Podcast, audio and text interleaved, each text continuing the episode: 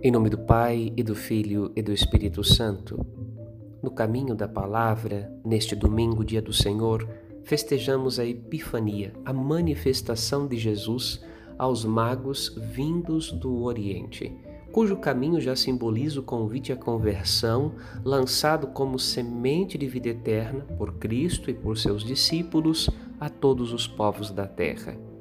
Também, depois da proclamação do Evangelho, a Igreja anuncia cada uma das solenidades móveis da liturgia.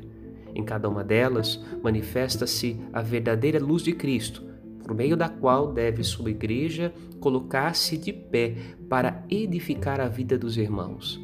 De tal modo que, assim edificados, sejam para todos, inclusive para os afastados da comunhão com Cristo, um sinal radiante do desejo de Deus Pai de salvar e reunir em família todos os povos da terra. Todos somos admitidos à mesma herança em Cristo, a vida eterna.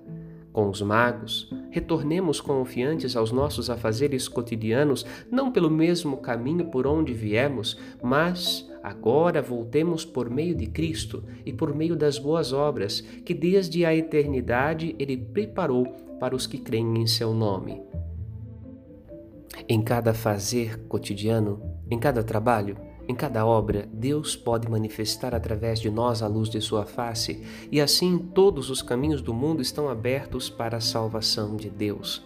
Consagremos nossos trabalhos ao Senhor, para que sejam abundantes Suas graças neste novo ano e lhe sejamos gratos, sempre nos reunindo, presencial ou espiritualmente devido aos desafios deste momento histórico, para a celebração da Eucaristia, centro e ápice da vida cristã.